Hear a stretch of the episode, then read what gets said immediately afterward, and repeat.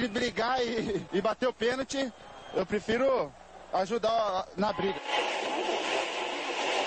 Mas a paixão da minha vida é jogar futebol no São Paulo. Eu só não falo palavrão porque eu sou um profeta, mas aqui é São Paulo. E começa agora mais um SPF Cast, o podcast da torcida tricolor.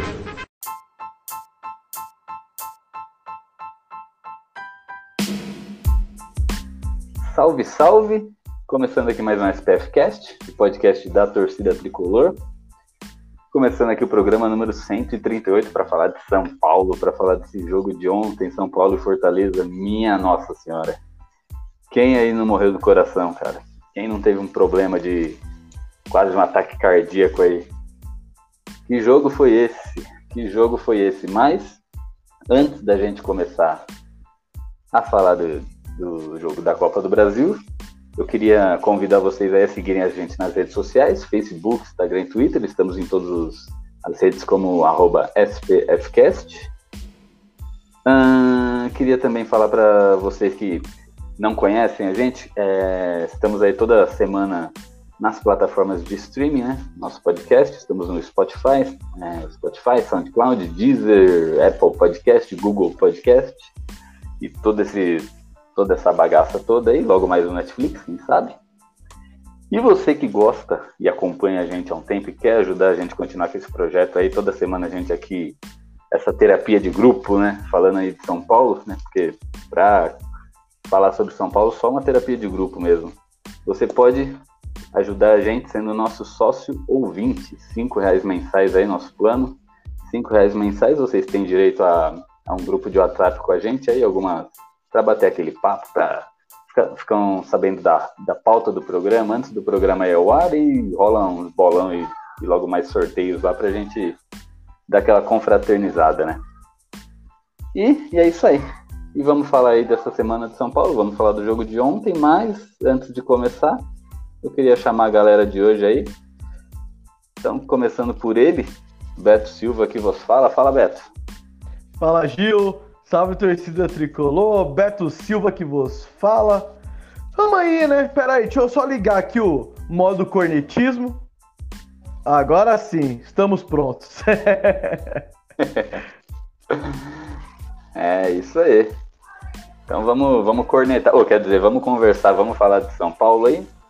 Mas não estamos apenas eu e o Beto aqui.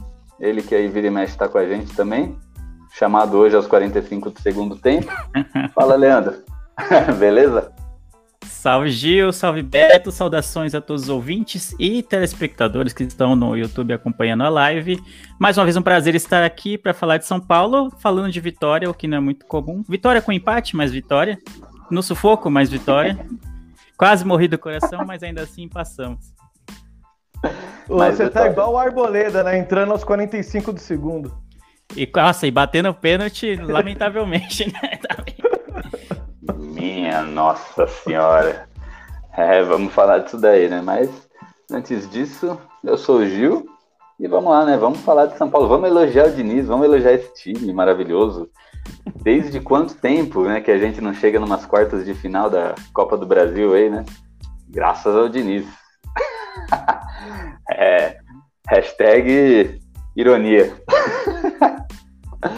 Mas é isso aí. Ô Beto, antes da gente falar, né, agora, agora, desculpa aí, né, o Beto tá até no centro da nossa tela aí, porque ele é o cara famoso desse programa.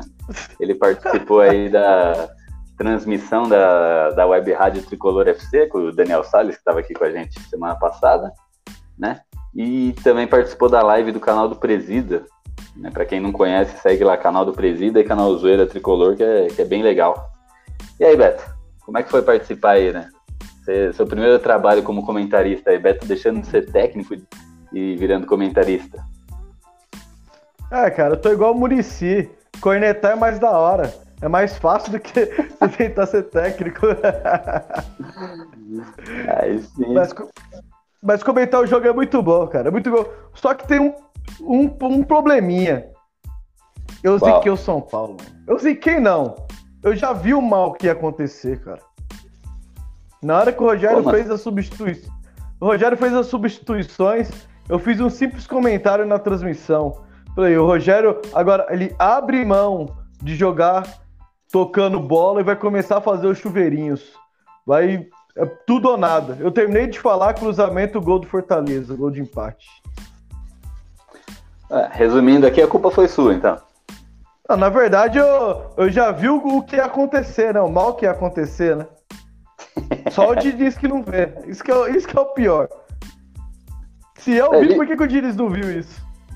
Acho que ele vê, né? Acho que o problema é que ele não gosta do São Paulo. Acho que tem alguma coisa aí que. Ai, meu Deus. É triste, mas é isso. Vamos falar um pouquinho desse jogo aí, fazer uma análise desse jogo. O São Paulo começou ali com o gol do Brenner, iluminado Brenner, made in Cotia, amo Cotia. Brenner fez um gol ali aos 10 minutos, um gol meio que relâmpago, que eu acho que deixou, é, obrigou o Rogério Senna a mudar a sua tática, né, de jogo. Ali, acredito que ninguém estava esperando esse gol no início, nem mesmo o Diniz. o Brenner meteu o gol e o São Paulo, como sempre, deu aquela, aquela mornada, né, no jogo. Aquela mornada, tal, Fortaleza tentando alguma coisa, mas Fortaleza não estava muito bem também, pelo menos no primeiro tempo. Chegou no segundo também, o jogo meio assim, o São Paulo vai lá e faz, e com 26 minutos o Brenner faz o segundo gol. Cara, oitavas de final, Copa do Brasil, a gente jogando em casa com um time, entre aspas, inferior. 2 a 0 26 minutos do segundo tempo, que qualquer ser humano normal pensa. Ganhamos, né? Mas a gente é São Paulino, a gente sabe que não funciona assim. 35 minutos, Diego Costa, um zagueiro que a gente sempre elogia aqui, mas ele deu uma puta de uma vacilada, entregou a bola de bandeja para o time do Fortaleza. Fortaleza vai lá e faz um gol. Aí começa o sufoco. E aí, 40 minutos de jogo, nosso Santo Diniz tira todos os atacantes do time, né? Tirou todos os atacantes, não, toda a linha de frente, né? Tirou o Luciano, tirou o Brenner. Não, não, o Luciano já tinha saído, né? Tirou o Brenner, tirou o Igor Gomes, tirou o Sara e colocou o Vitor Bueno, o Arboleda e o Léo. Ou seja, ele tirou toda a linha de frente e colocou um monte de zagueiro, né? E Dois zagueiros bueno. e um cone. Opção Vitor Bueno. Dois zagueiros e um cone. E Feito isso, o que mais a gente poderia esperar? 46 minutos, cruzamento na área, gol do Fortaleza. Roger Carvalho faz o gol sozinho. A partida vai para os pênaltis, né? pênaltis totalmente desnecessário ali. E aí eu, eu já comecei a chorar antes, né? Como, como um bom São Paulino, um bom pessimista também, comecei a chorar antes, porque você tirou toda a linha de frente. O que, que sobrou no seu time? Um monte de zagueiro, né? Um monte de volante. Ferrou. Aí já me veio na cabeça, né? O Rogério, não é burro, né? Ele sabe que o time dele é inferior ao, Fortaleza, ao São Paulo. Ele deve ter treinado pênalti, né? Deve ter. Ó, a gente vai fazer ali para jogar. Pensei, os caras do Fortaleza treinaram, a gente não. Outro ponto negativo, né? E aí, beleza. Vai a batida de pênalti. Milagrosamente, São Paulo bateu 10 pênaltis, não errou nenhum. Leandro, você que é um cara um cara aí iluminado, um cara religioso, um cara. um cara praticamente um papa. Explica hum. isso, São Paulo bater 10 pênaltis e não errar um, cara. Cara, mano. Eu acho que o pior não foi nem eu bater os 10 pênaltis e não errar nenhum, o que não é muito comum em nenhuma, nenhum tipo de cobrança de pênalti. Eu acho que o que mais foi difícil é você bater sempre na pressão. Porque o São Paulo tava batendo depois e o Fortaleza também não errou até a última cobrança, né? Então, depois que foram assim, vai, da quinta na cobrança do Fortaleza em diante, se o São Paulo errasse, acabava. Então, cara, era uma pressão absurda, absurda. E todo mundo sabe que o, depois do quinto batedor, teoricamente, são jogadores que vão bater que não tem tanta, um, tanto um aproveitamento tão bom quanto os cinco primeiros. E aí você já começa a pensar, puta, mano não acredito, vai vir o Arboleda. Aí vai vir, sei lá, o, o Volpe, que bateu, acho que depois dos cinco.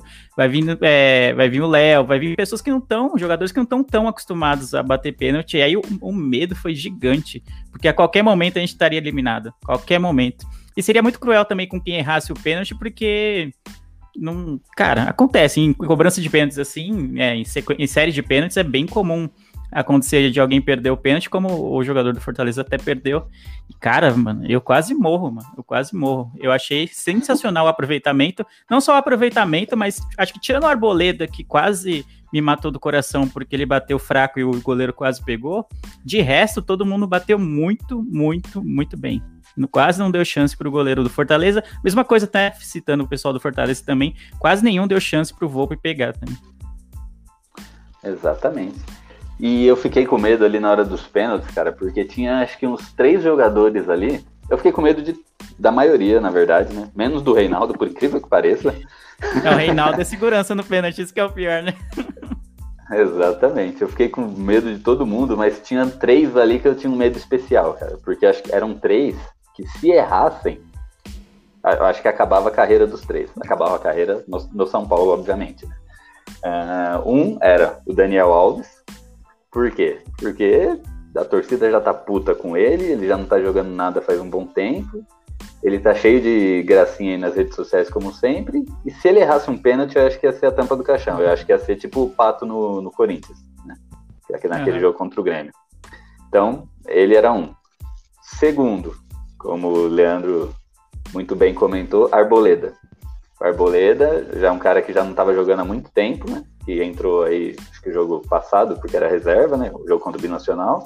Ele entrou, tava com o histórico de camisa do Palmeiras, de não sei o quê, então o torcedor já tá puto com ele. Era outro que se errasse o pênalti, já era, a torcida ia matar ele fora do estádio, né? E o terceiro, o Diego, né?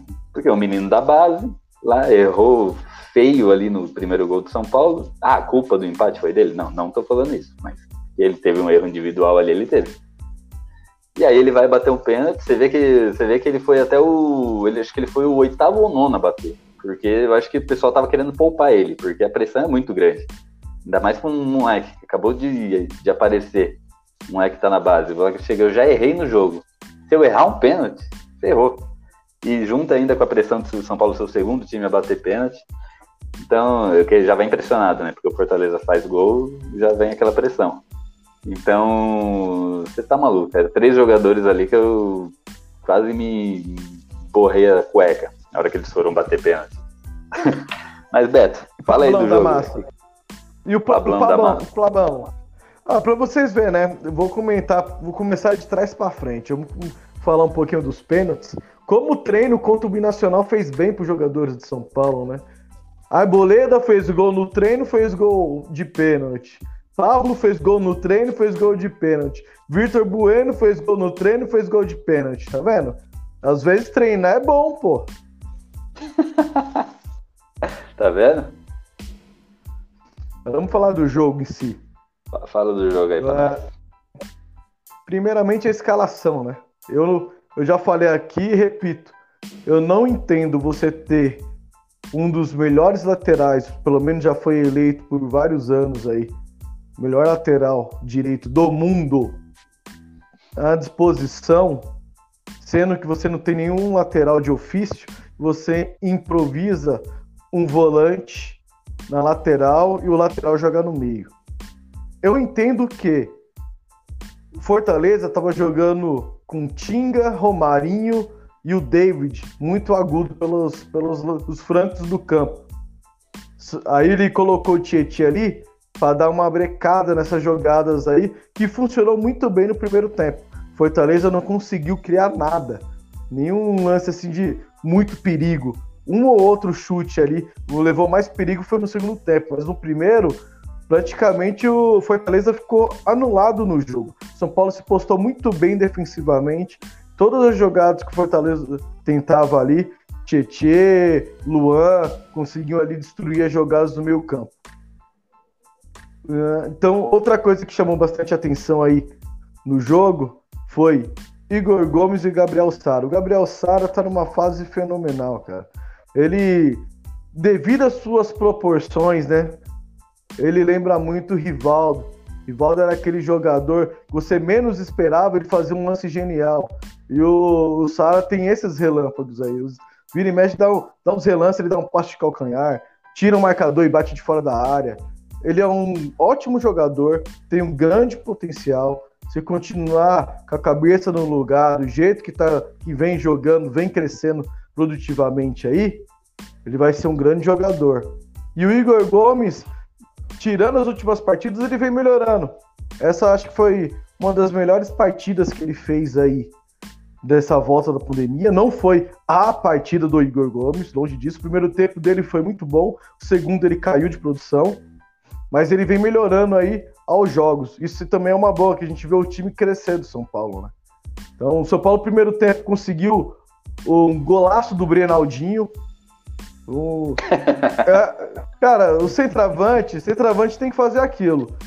Se a bola sobrar, não importa a forma, ele tem que empurrar ela pro gol. Seja de calcanhar, seja de cabeça, não interessa. E ele usou o único recurso que ele tinha. Matou e virou. Golaço, golaço. Não é qualquer atacante que faz um gol desse. O, foi muito rápido o pensamento dele. Tinha três jogadores ao seu redor. Do jeito que a bola veio, ele já dominou e virou. Sem chance nenhuma pro goleiro do Fortaleza. Então, tira o chapéu aí pro gol do Brenaldinho. Agora, segundo tempo. Ah, Leandro, Leandro, segundo tempo. Ainda bem que a gente não gosta de conectar. Eu, nossa, eu faço assim. não, eu, eu não gosto. Eu, puta que pariu, eu não gosto, mas os caras não deixam. Os caras, não. Se o Beto tem que dar uma cornetadinha, vamos ajudar o Beto lá. Senão ele não vai gravar o programa na segunda. É foda. Aí vem o segundo tempo. São Paulo veio acomodado, conseguiu o segundo gol, outro golaço do Brenaldinho. E foi um lance muito parecido. Um, teve um lance do, do Pablo, uma bola que subiu para ele, foi igualzinho o lance. A bola subiu para ele de primeira, ele tentou cabecear a bola. Eu até comentei aqui na época que era só o Pablo dar um passo para trás e finalizar. Coisa que o, que o Brenner fez perfeitamente. Do jeito que a bola veio, ele viu a bola, ele deu um passo para trás, ajeitando o corpo e pegou de primeira. Ou seja, a capacidade de finalização do Brenner é incrível, é incrível. Eu acho que agora ele está começando a, a voltar a ser o Brenner que era na base, né? Que tinha média de mais de um gol por jogo. Então, últimos sete, sete jogos aí, ou seis jogos, sete gols. É uma média incrível aí do Brenaldinho. Agora, Exatamente. Agora, nosso meio-campo parou de jogar depois do 2 a 0 Nossos zagueiros pararam de jogar depois do 2 a 0 O time parou de jogar. Ah, estamos com a classificação garantida. Faltava 10 minutos para acabar o jogo. E futebol, amigo, até o apito final, você corre risco. 2 a 0 é um placar muito, mas muito arriscado.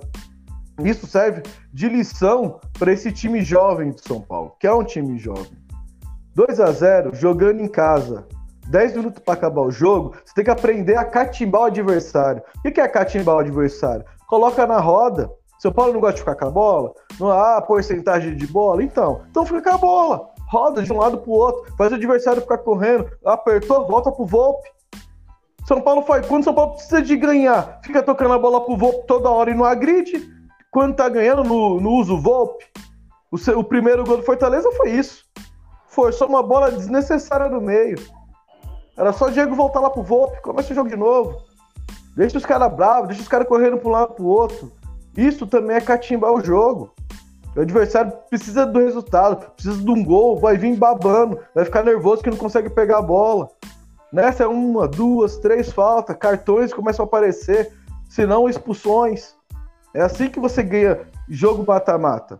Mata-mata não é só você ir lá fazer os gols e acabou. Tem que saber catimbar o jogo. Sul-Americana. Ah, todo mundo, ah, Sul-Americana é mais fácil, Sul-Americana dá pra ganhar, dá pra ganhar, mas se você não saber catimbar o jogo, em jogo mata-mata contra estrangeiro, você vai dar um tiro no pé. Vamos pegar argentino de novo. Você acha que se ele estiver ganhando de 2 a 0 eles vão dar esses vacilos pro São Paulo fazer dois gols, empatar ele jogando em casa? Esquece, amigão. Esquece. Se estiver jogando fora, os caras vão colocar você na roda e já era. Time argentino, então, é só o toque me voe. Aí o São Paulo vai ficar só assistindo. Então, é, espero que o time pegue isso aí como lição. E o seu Diniz, né, Leandro? Seu Diniz, amado Diniz, né? A gente está acostumado no jogo de São Paulo terminar com quatro atacantes. Olha que engraçado. O jogo de São Paulo acaba com quatro atacantes e o São Paulo não consegue fazer gol. Estranho isso, né? Ontem termina com quatro zagueiros e toma gol. Que pinga é essa? Onde já se viu? Você termina com quatro atacantes e não consegue fazer gol. E termina com quatro zagueiros e toma gol? Então não dá, né? Não dá, sinceramente não dá. É o segundo gol do Fortaleza é inadmissível, cara. É inadmissível. Você tem quatro zagueiros. Uma bola daquela no último minuto de jogo, meu, Arboleda, Bruno Alves, um tem que dar a cabeçada no outro e tirar a bola. Nem que os dois caem no chão sangrando, mas tem que tirar aquela bola. Não existe isso. Um quatro zagueiro alto na, na área e me toma um gol daquele do Roger. Do Roger. Lei do ex, não, mano. Não. Me ajuda, porra. Me ajuda.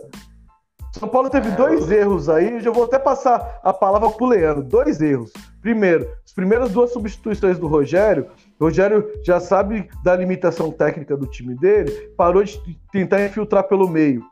Então ele deixou o Roger Carvalho e o Paulão fazendo lançamentos para tentar achar o Oswaldo ou o David nas costas do Reinaldo ou nas costas do Tietê. Aí já, já é o primeiro erro do Diniz. Em vez dele colocar meio campo, que ele entrou com o Vitor Bueno nessa hora, ele não tem que estar com o Vitor Bueno, entrou com o Vitor Bueno e com o Léo. Não! Ele deveria ter colocado o Diego Nestor no lugar do Dani Alves, que estava andando em campo, e ter colocado ou o Toró, ou o Paulinho, para pressionar o Paulão e o Roger, não deixar ele dar esse ou se ah, fazer um erro, fazer esse lançamento errado. Não deixar lá vontade para dar esses lançamentos. Não pode. Esse já é o primeiro erro aí do Diniz. Você ainda colocar um monte de zagueiro e tá esperando o Fortaleza de brincadeira. Sabe o jogo do cara é forte, é que não, que colocou Ô Beto, você tá imitando. Você tá imitando um robozinho agora. Eu tô puto já. Você tá, você tá imitando um robô. Eu acho que o, o YouTube tentou te censurar. Você tá xingando todo mundo aí.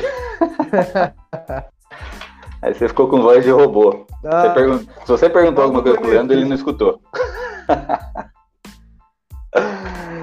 é. Não, Eu consegui ouvir boa parte da análise do, do, do Beto. Eu tava falando no mudo aqui, até me atrapalhei com, com, com essa robotizada do Beto.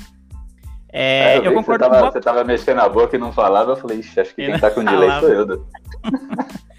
eu concordo com boa parte da análise dele em relação ao jogo. O primeiro tempo de São Paulo foi muito bom. E a gente conseguiu fazer um gol cedo, que é muito importante em casa, que aí forçou o Fortaleza a, a sair do, do estilo de jogo que eles queriam implementar, que era de jogar no contra-ataque, né?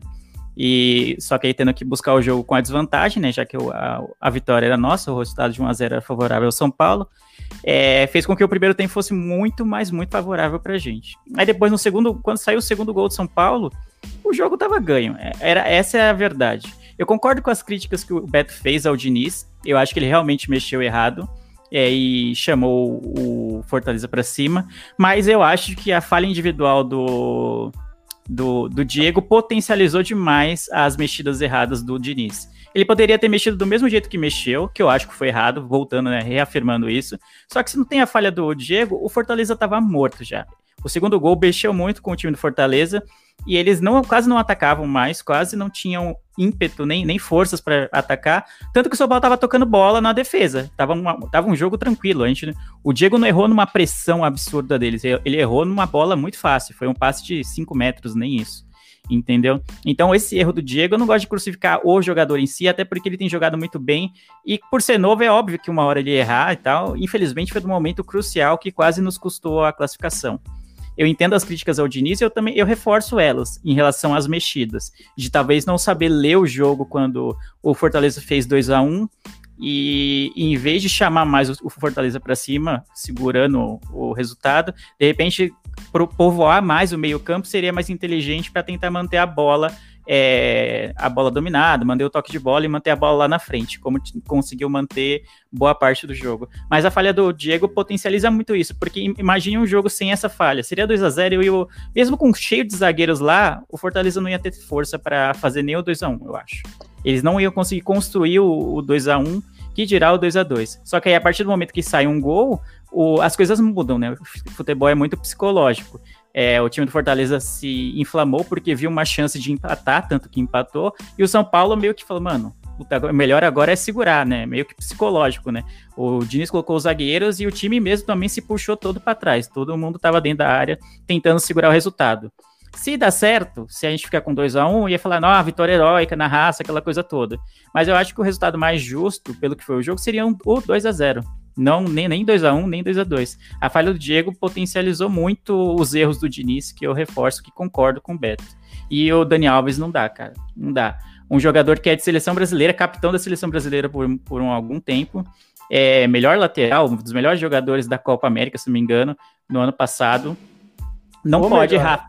Foi o melhor, né? O melhor jogador da Copa América. Todo mundo sabe do potencial dele, sabe do que ele já fez na carreira. Mas isso para mim não entra em campo. Ele, ele é ídolo do Barcelona, é ídolo da Juventus, é ídolo do PSG, ou sei lá, do ídolo da seleção brasileira. Ponto. Mas com a camisa do São Paulo, ele tem andado em campo e tem feito o time jogar muito menos do que pode. Eu vejo o Paulinho Boia entrando no meio-campo e jogando mais do que ele. Eu vejo muitas vezes o Igor Gomes entrando e jogando mais que ele. Até o Vitor Bueno, em alguns casos, por exemplo, ontem até entrou bem, conseguiu fazer segurar a bola lá na frente em algumas, em algumas ocasiões que nos fez ganhar um pouco de tempo. E o Daniel Alves, ele joga para trás, cara, joga para trás. Erra muitos passes que são simples, são muito simples e gera contra-ataques para o adversário, não só contra o Fortaleza. Eu já falei várias vezes aqui já pontuei os erros dele, que são erros bestas. Eu admito que o jogador erre, porque futebol é, é tentativa e erro, sim. Só que passe de 5 metros compromete muito o andamento do jogo, especialmente no, no, estilo de jogo que o São Paulo tem, né? Que é uma saída de bola mais arriscada, tocando a bola pelo meio. Então, se alguém como Dani Alves não consegue fazer esse tipo de coisa, como é que eu vou cobrar do Diego que faça isso? Como é que eu vou cobrar do Léo Pelé? Como é que eu vou cobrar jogadores que vêm da base do Brenner, sei lá, do Luciano, que seja? Entendeu? O cara tem que ser o líder dentro de campo. Não é só jogar com a camisa com o nome que ele fez lá fora. Então me imputece muito mais que a falha do Diego e muito mais do que as falhas nas substituições e na leitura do jogo do Diniz. O que o Daniel Alves tem feito no São Paulo é lamentável, porque ele tem muito potencial. Mas pra gente tem sido só prejuízo.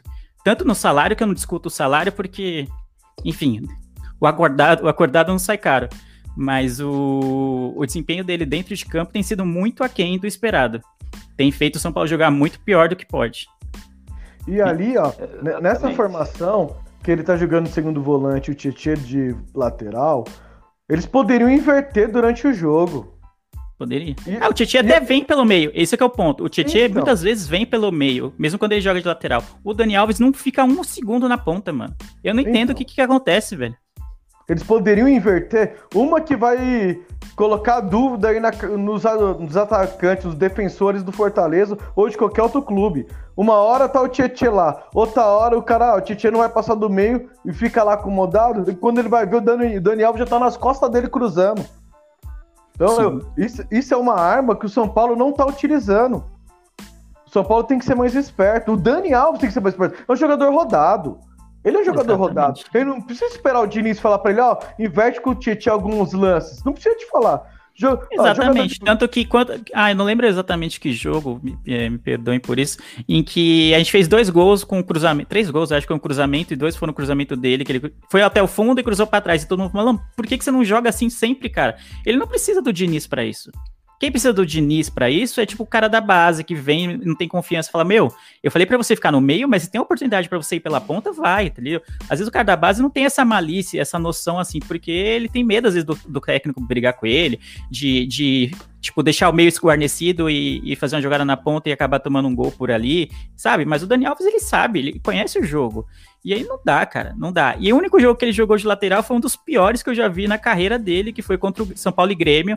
Ele jogou horrível, mano. Foi péssimo, péssimo, péssimo, péssimo. Então até aí eu não sei, todo mundo fala, ah, o Diniz não põe ele na lateral, ou ele não quer jogar na lateral, mas também quando ele foi pela lateral, ele jogou mal. Então isso demonstra o quanto ele, Daniel Alves, está em má fase, tanto no meio quanto na lateral. E ele não tá sabendo fazer a leitura do jogo, o que para mim é inadmissível para alguém da experiência dele. É, contra o Grêmio eu não vou falar, porque contra o Grêmio o São Paulo não entrou em campo, né? São Paulo foi fez fraco, uma partida fraquíssimo. muito, mas muito ruim. Então o time inteiro tava muito mal naquele jogo. Então é difícil você culpar um ou outro. Mas, cara, por exemplo, esse, os lances que ele fez, dos gols que ele foi pela lateral, foi na partida de ida contra o Fortaleza. Isso, ele poderia, isso, isso. Ele poderia repetir de novo. Tem que inverter, cara. Ele e o Tietê são jogadores versáteis. Jogadores que conseguem trocar de posição no meio do jogo e fazer bem. Eles tinham que trocar toda hora de posição. É toda hora. Isso é uma arma e o Paulo não tá usando. O Dani Alves, ele tem que usar. Porra, é macaco velho. Macaco velho é o mínimo que ele tem que fazer. Ele, te, ele sabe os atalhos do campo. Se ele conhece os atalhos do campo, ele tem que utilizar. Ele não tá utilizando os atalhos, ele tá pegando o caminho mais longo. Então, no momento que ele pega o caminho mais longo, ele não produz. Ele não produz. Ele tá Sabe correndo errado. E, ô Beto, sabe o que eu fico mais puto? É que o Luciano, que não tem essa função, consegue fazer, às vezes, a, a função que o Dani Alves está em campo melhor do que ele. Em duas ou três ocasiões, no jogo de ontem contra o Fortaleza, o, o Luciano voltou para pegar a bola. Como a gente já, já discutiu isso aqui, que ele tem essa função também, às vezes, de ir até o meio, buscar o lance. Ele foi até a zaga, praticamente, até o campo de defesa, e saiu correndo e driblando, e fez a tabela e se apresentou para finalizar depois. Acho que foi um passe do Gabriel Sara, até se me engano. E, cara, e saiu a jogada. Era isso que eu espero do Daniel Alves, já que ele tá jogando no meio. O cara tem noção de toque, tem noção de, sabe, de ultrapassagem, de como fazer a transição de uma maneira rápida e, e ágil. E ele não faz. Eu vou esperar do Luciano fazer isso, cara. Uhum. O Luciano tá fazendo a mais do que eu quero dele, entendeu? Aí não dá, cara, não dá. Essa jogada o Luciano deixou três para trás. Exato. É isso que eu espero de jogo como o Daniel Alves. Entendeu? Por essas e outras, o que, que, o que, que vocês esperam do Daniel Alves? Você acha, vocês acham que ele deveria realmente tomar um banco, né? Como todo mundo tá pedindo, né? O pessoal fala que ele, ele é insaível, né? Ele não sai do time. Ele precisa pegar um banco. Vocês também acham isso? Ele é igual, igual o Vicente Matheus falava, o antigo presidente do Corinthians, ele é imprestável, é né? Falando do Sócrates. Cara, eu acho, eu acho que é foda, né? Porque aí você coloca no peso nas costas do Diniz, vai, ou é, da comissão técnica como um todo, dele pegar um banco, que eu acho até que ele tem que pegar, porque por merecimento, porque ele tem, pelo que ele tem jogado, ele tá muito abaixo do, do, do esperado. É, mas aí sempre cria uma instabilidade, pode criar uma instabilidade no, no, elenco, no sentido de, ah, aquela coisa do salário dele, de que ele é muito consagrado e tal. Mas para mim, jogador não joga com salário, para mim, não joga com peso da camisa de que ele o nome que ele fez em outros clubes, para mim não tem que ter nada disso. Acho que para mim não tem que ter ninguém substituível. O, o Daniel está merecendo o banco, assim como o, o Hernanes. Não, o Hernanes é muito mais ídolo do São Paulo do que o Daniel Alves jamais será e pega banco e nem por isso deu chilique. Então por que o Daniel Alves não pode pegar banco? Entendeu? Se ele não tá mais contribuindo nem ofensivamente, nem defensivamente com, com o time, não vejo por que ele não pegar um banco. E outra, é, às vezes o Diniz agora é a hora dele ser inteligente. O que, é ser inteligente? São Paulo tem três competições para jogar. Jogou agora essa decisão contra o Fortaleza e vai jogar quarta contra o Lanús. Meu, você tem elenco, você tem que rodar o elenco. Daniel Alves não é mais um garotinho. É igual o Hernanes também, não é mais um garotinho. Se você tem dois jogadores, os dois têm um baita potencial de administrar o time em campo de comandar o time em campo e os dois juntos, o time fica muito lento, porra, três competições. Hernandes está recuperado. Põe o Hernandes, saca o Dani. Deixa o Dani Alves descansar um jogo. Próximo jogo, joga o Dani Alves, tira o Hernandes. E aí vai. E vida que segue. Você tem, e sem contar que você tem garotos para jogar também, né? Você tem um Nestor que pode entrar aí. Né? Então, você pode adiantar o Diego. O Diego ele errou aquele passe, mas na base ele era zagueiro e volante. Você pode adiantar um Diego para fazer um volante. Você pode pôr o Léo para fazer um volante ter uma boa saída de bola. Você tem opções. Se você quer mexer de uma vez, você tem muitas opções. Mas a troca entre Hernandes e Dani Alves, ali, ah, não tem essa, tipo, ah, você vai ser titular, você vai ser sempre banco você consegue revezar os dois tranquilamente. Tranquilamente. Nem que cada um jogue um tempo, por exemplo. Até o Dani Alves voltar à grande forma. Porque o Dani Alves, antes da pandemia, era o melhor jogador de São Paulo e incontestável jogando no meio. A gente não pode esquecer isso. Não é porque ele está em má fase agora que ele não vai recuperar o bom futebol que ele apresentou no começo do ano. Porque aquele futebol dele, indiscutivelmente, ele é titular de São Paulo e não se fala mais nisso. Mas nesse momento, ele, o Diniz ele tem que poupar os jogadores e recuperar o melhor deles. Quando o jogador está bem, você tem que sacar e conversar e dar moral para ele voltar, voltar confiante e lá e meter gol. Isso é, é assim com o Brenner, é assim com o Pablo, é assim com o Vitor Bueno, é assim com o Igor Gomes. Foi assim com o Gabriel Sara. Mal, mal, mal, Diniz bancou, tirou um jogo. Aí o São Paulo também foi mal. No outro jogo que ele voltou, ele arrebentou e tá aí até hoje. E hoje, a gente falar assim, for montar o time de São Paulo, não tem como colocar o Gabriel Sara no banco. Pelo que ele tá apresentando em campo. Então, a mesma coisa você tem que fazer com todos os jogadores. Não tem que ter cadeira cativa.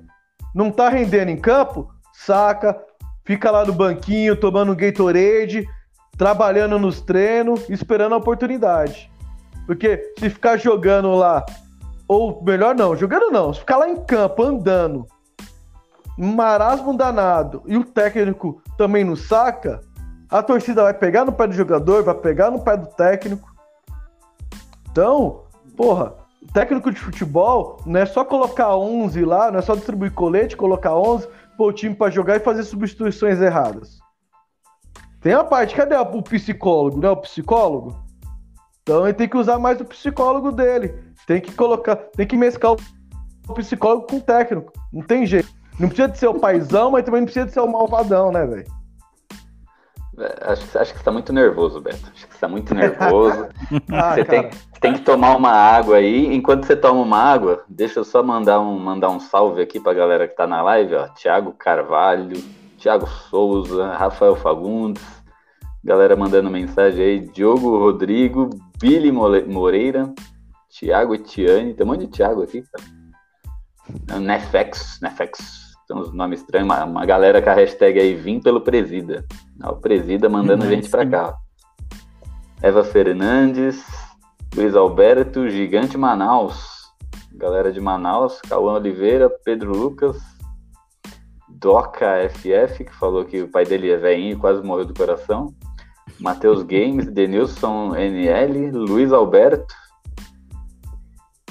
E é isso. E eu queria aproveitar e já deixar, vou pôr a pergunta de um deles aí, eu queria que vocês respondessem. O senhor Leandro, que é o, que é o mais otimista entre nós. Deixa eu achar a pergunta dele aqui. Se eu, eu sou o mais eu... otimista, então é que o negócio tá grave mesmo. Isso aí, São Paulo FC ao vivo mandou. Pra você, Leandro. São é Paulo tem, tá ouvindo, vai ter é... chance de ser campeão na Copa do Brasil? A chance tem, né? O bom de ter sido antecipada as, as oitavas de final do São Paulo, né? Só o São Paulo jogou antes? São Paulo e Fortaleza jogaram antes. É que a gente vai ter um tempo de. Não de descanso, né? Porque a gente tem a Sul-Americana e o brasileiro. Mas a gente vai poder observar os outros adversários jogando, e isso é muito bom, né? Com a, com a tranquilidade de já estar nas quartas. A Copa do Brasil é um calcanhar de Aquiles do São Paulo, todo o São Paulino sabe disso. É o mais perto que a gente chegou do título foi em 2000 lá, que tava, a gente tava com a taça na mão até o último minuto e teve uma falta lá que o Giovani fez um gol de falta e tirou o título do São Paulo. É, é um calcanhar de Aquiles. E a gente tem ido muito mal nos mata-matas. Apesar de ter passado pelo Fortaleza, a gente não ganhou do Fortaleza em nenhum dos dois jogos. É, foi 3 a 3 na ida, é, 2 a 2 na volta. Então isso é um pouco preocupante. Então ainda estou um pouco ressabiado em relação a títulos. A gente tem ido muito bem em clássicos, o que é importante porque tem adversários regionais que estão no, no chaveamento do, da Copa do Brasil, mas ainda, em relação a título, ainda estou bem, bem desconfiado, sabe? Não sei, não sei até que ponto as falhas que, te, que aconteceram contra o Fortaleza, se fosse de repente com outro time, é, se a gente teria a chance de levar para os pênaltis ou algo assim e, e tentar a classificação na raça, no sufoco. É, como o Billy Moreira tá falando aí, 2020 tudo pode acontecer. E a, e a Maria, que gravou com a gente já no, no, falou: Ah, 2020 tá tão aleatório que nada mais justo do que o São Paulo ganhar a Copa do Brasil, né? Para completar a aleatoriedade de, de 2020. Então, cara, realmente tudo pode acontecer. Mata-mata é, é sempre uma competição é, divertida, né? De acompanhar, porque tipo, vai muito além do que acontece no pontos corridos. Pontos, pontos corridos é mais lógico, né? Geralmente os melhores times tendem a ir bem. Mas no mata-mata, mesmo um time com suas falhas, como o São Paulo tem falhas, defensivas, as, muitas vezes de criação, às vezes de finalização, quando o Pablo entra, por exemplo, que a gente tem muitas falhas de, de, de finalização, ainda assim tem chances. Eu confio porque torcedor é isso, né? Torcedor é fé. Mas eu, não dá para colocar o São Paulo entre os favoritos. Eu, eu não consigo colocar para a Copa do Brasil. Ainda mais que a gente não sabe qual São Paulo que vai entrar em campo, né? Exatamente. E o São Paulo oscila dentro sabe, da própria Beto? partida. É, então, por isso mesmo, o São Paulo oscila dentro da, da, da partida. Se quando o São Paulo tá no momento bom da partida, aqueles seus 30 minutos bons da partida, não consegue fazer o resultado, nos outros 40, 50 momentos que tá mal na partida, São Paulo perde o jogo. É triste dizer isso. Eu falo para vocês, torcedores são paulinos, é triste. Mas hoje a nossa realidade é, é jogo a jogo ou meio tempo por meio tempo. Exatamente. E deixa eu fazer só o contraponto aqui, porque o Beto, ele pegou essa, esse personagem do corneta, né? Então, pra gente deixar balanceado, eu quero ser o iludido, né? Então, vamos lá. o cara perguntou se a gente tem chance de vencer a Copa do Brasil. Igual o Leandro falou, chance tem porque você tá lá, né? Você tá disputando. É... O time tá bom? Time dá a impressão de que vai lutar para ser campeão? Não, não dá. O time tá ruim, né? Tem uma mini crise, apesar da nossa colocação no brasileiro com três jogos a menos, e apesar de estarmos nas quartas de final da Copa do Brasil, coisa que não acontecia algumas edições aí, que eu não lembro quantas, chance a gente tem. E campeonato de mata-mata, tudo pode acontecer ainda mais quando você tem outras competições aí correndo em paralelo, né?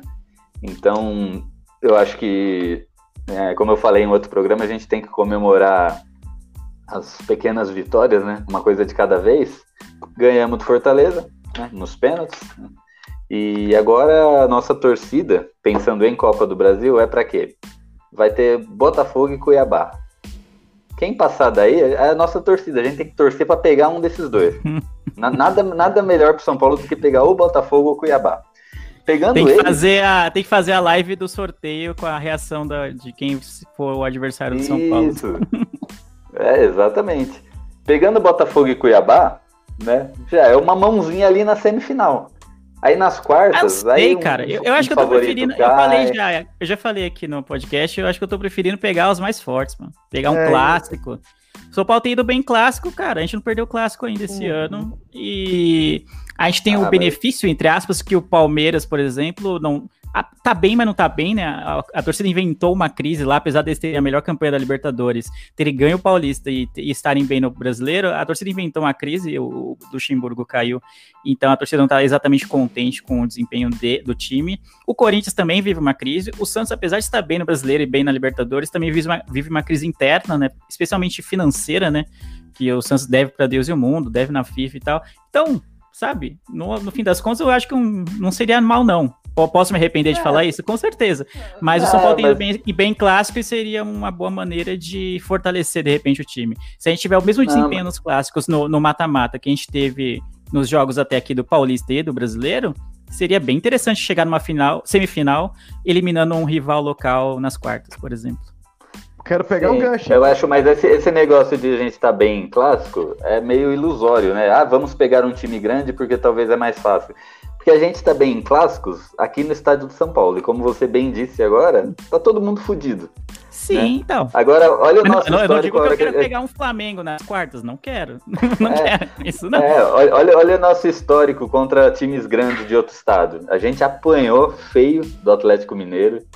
A gente não conseguiu ganhar do, do Internacional. A gente só não apanhou porque teve uma leve ajudinha do juiz do Grêmio né? Em pleno, em pleno Morumbi. Então, cara, tá feio pra gente. Eu ainda vou na minha opção de Cuiabá ou Botafogo, cara. Eu não, não quero arriscar pegar um grande, pro, Se perde pro Cuiabá ou Botafogo, é muito pior, às vezes, eu acho. Porque a expectativa é, é, O favoritismo é todo nosso, entende? Se perde um clássico, é ruim, é óbvio que é ruim, o rival vai zoar, a torcida vai zoar, vai ser triste, todo mundo vai ficar puto, enfim, vão achar, vão querer achar culpados, caças bruxas, aquela coisa que sempre acontece em derrota de um clássico. Mas é um clássico, entendeu? Tipo, não, você não pode cobrar vitória num clássico. Agora, quando se vier um Cuiabá, um Botafogo, a torcida vai falar que é obrigação passar, entendeu? E pelo desempenho que a gente tem visto do São Paulo, não é exatamente obrigação passar, entendeu? Apesar da nossa grandeza, o desempenho não, não tá correspondendo, entendeu? Posso pegar meu gancho agora? Bora, bora, bora. Vamos lá. No canal Vou do Presida.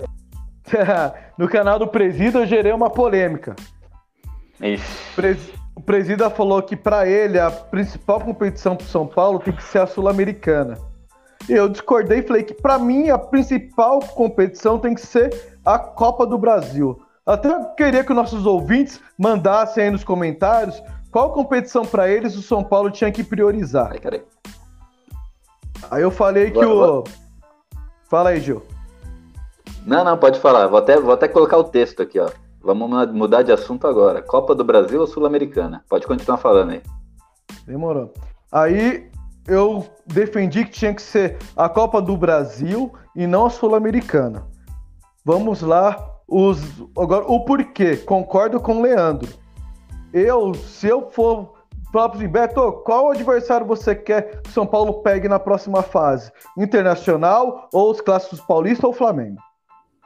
Eu prefiro que São Paulo pega logo os grandes agora.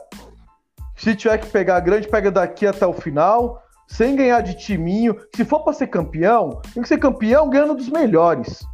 Tem, eu não quero ser campeão. Eu quero ser campeão, mas que seja ganhando dos melhores, cara. Eu não gosto de ficar passando por timinho, não. Eu quero que passe pelos melhores. E detalhe: São Paulo, quando pega time pequeno, tá sofrendo. Nos últimos anos. Tchadjeres, Colom, Defensa e Justiça, Mirassol. Então, Mas quando pega grande também. Não dá. Não, mas se você for olhar eliminação, eliminatórias, jogos eliminatórios, São Paulo tá saindo para time pequeno. São Paulo não tá saindo para time grande. Time grande, São Paulo tá perdendo no brasileiro. Numa competição de pontos corridos. Competição eliminatória tá sendo para time pequeno. Quando São Paulo entra como favorito. Então eu prefiro que São Paulo pega logo os grandes, que o São Paulo não vai entrar como favorito, todo mundo vai ficar exaltando o time do lado de lá e deixa a gente quietinho, a gente vem como zebra e derruba eles. Eu prefiro mil vezes isso do que passar vergonha de novo, ser eliminado por um Cuiabá da vida. Não quero ser eliminado pelo Cuiabá. Se eu tiver que ser eliminado, que seja pelo Flamengo, então, seja pelo Inter. Então, minha, minha tese é essa: o São Paulo tem que pegar a Copa do Brasil. Primeiro, que a premiação é maior. Segundo, que os jogos é aqui dentro do país. Então, as viagens, querendo ou não, é mais curtas. Você não desgasta muito de viagem. O mais longe era contra o Fortaleza. O Sul é mais rápido. Então, eu acho que já começa por aí. Desgaste com viagem. Conhecer o time adversário. Se a gente tá jogando aqui dentro, a gente conhece, a gente sabe como os times daqui jogam. Então é mais fácil para você montar uma estratégia para ganhar. Do que você pegar um time de fora e ficar vendo tape. Então, na minha prioridade seria a Copa do Brasil, por esses motivos. É isso aí. A minha prioridade. assino, assino embaixo, assino embaixo que o Beto falou. Assino embaixo. E o bom é dessa temporada atípica é que o primeiro mata-mata da Sul-Americana já acontece agora, né? Quarta agora e quarta que vem. Então a gente já vai ter uma boa noção de como o São Paulo vai se comportar nessa competição, né? Se o baque de ser eliminado na primeira fase da Libertadores vai ter efeito na Sul-Americana também, ou se o time vai virar a página, né? Tipo, virar chavinha, como se diz, e conseguir jogar bem contra o Lanús. Então, semana que vem, quarta-feira que vem, ou quarta-feira que vem, é, na outra quarta-feira, a gente já pode estar também nas quartas da Sul-Americana também.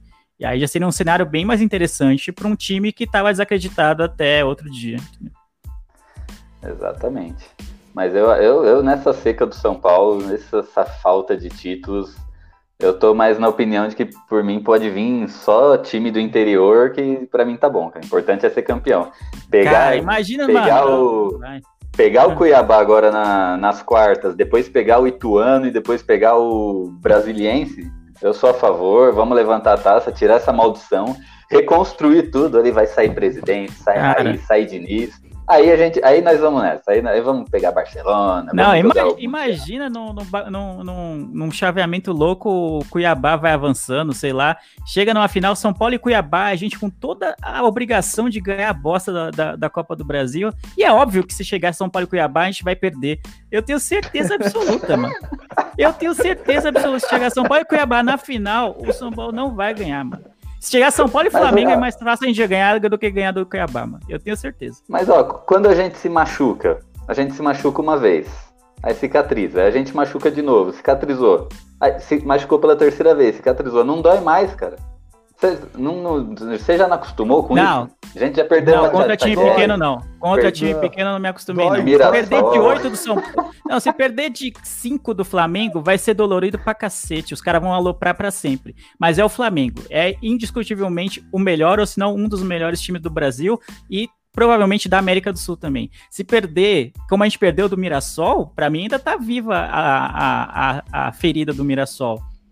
Que era um time muito abaixo do que é o São Paulo. E especialmente nas circunstâncias em que aconteceu. Então, se a gente perde pra um time muito abaixo, mano, é, é muito mais vergonhoso do que tomar uma goleada de um time que é claramente melhor que o nosso. Entendeu?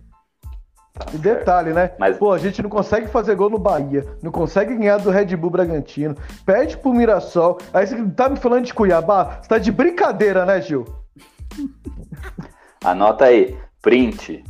São Paulo e Cuiabá nas quartas de final. Pode apostar, a hora que sair o sorteio, vocês vão tudo me marcar. Vocês vão tudo me marcar lá no Twitter, que eu tenho certeza. É, Então, Eu já vou povo- começar a a- torcer pro Botafogo da agora, então, já. Pra eles eliminarem o Cuiabá. Ape- apesar do Beto ter falado que prefere, é, o São Paulo precisa priorizar a Copa do Brasil, e o Leandro concordar com ele, o pessoal aqui no chat está falando que prefere a Sul-Americana, devido a.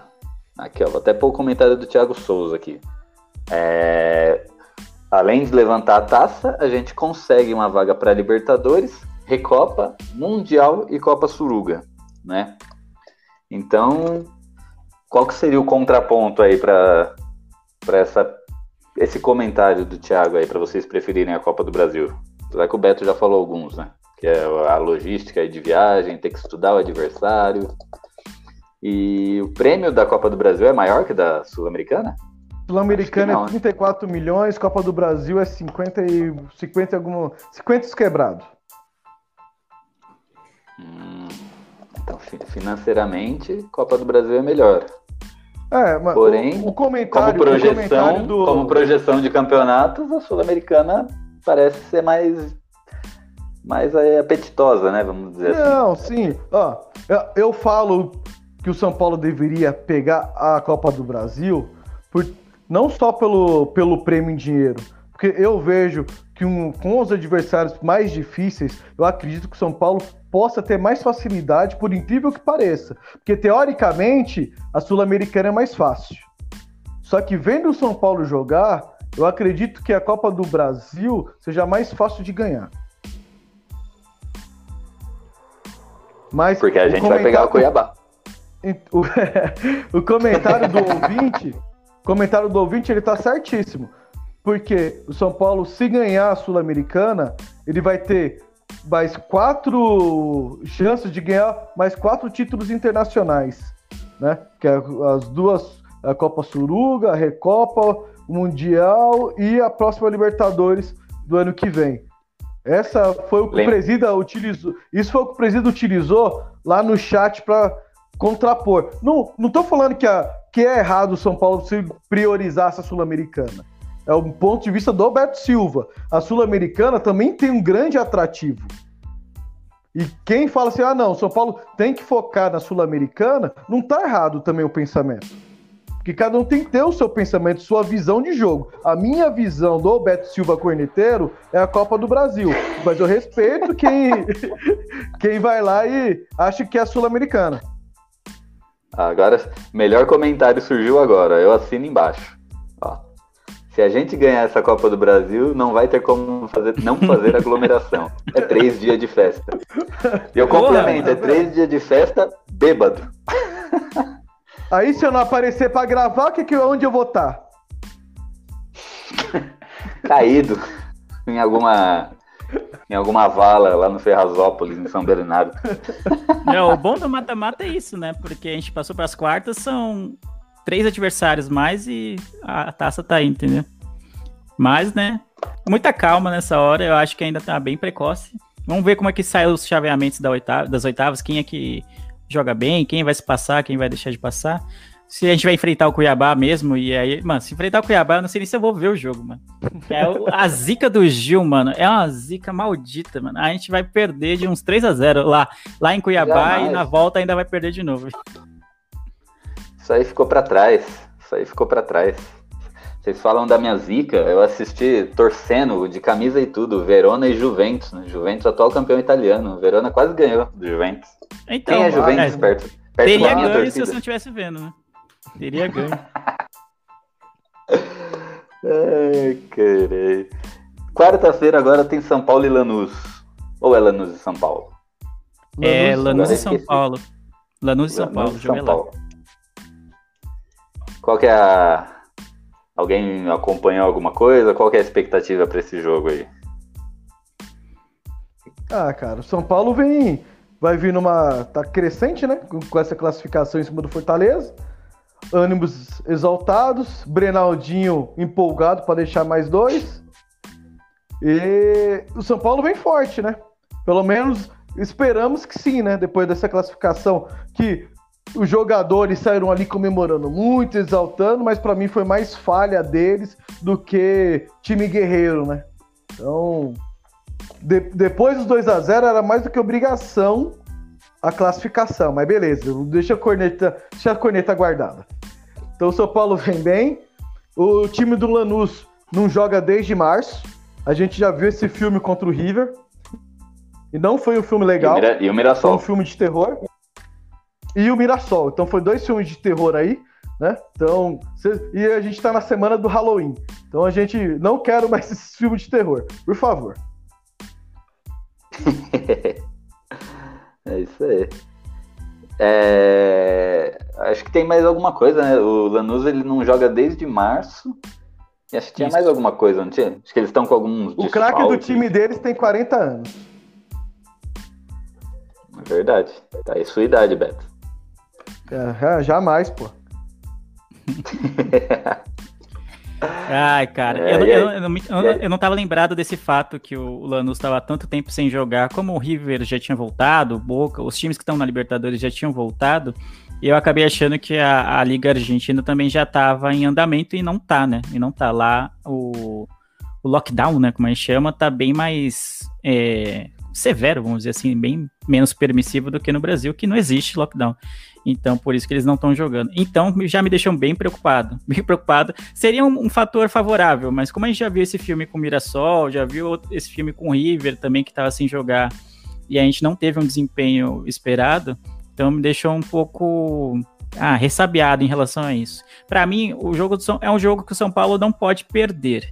Pode até empatar lá na Argentina e de repente trazer a, a, a disputa para resolver aqui em São Paulo exatamente como fez com Fortaleza, né, com, com um empate e tal, mas sair com uma derrota de lá vai ser muito ruim, porque aí é- nos obriga a buscar o resultado aqui, e a gente sabe como não tem sido favorável para São Paulo ir atrás do resultado, como a gente não, quando precisa, ah, tem que fazer um, dois, três gols, como que a gente não tem feito, né? A gente viu isso na Libertadores contra a LDU, viu contra o River, que a gente não conseguiu cumprir o, o estipulado quando precisou absurdamente da vitória.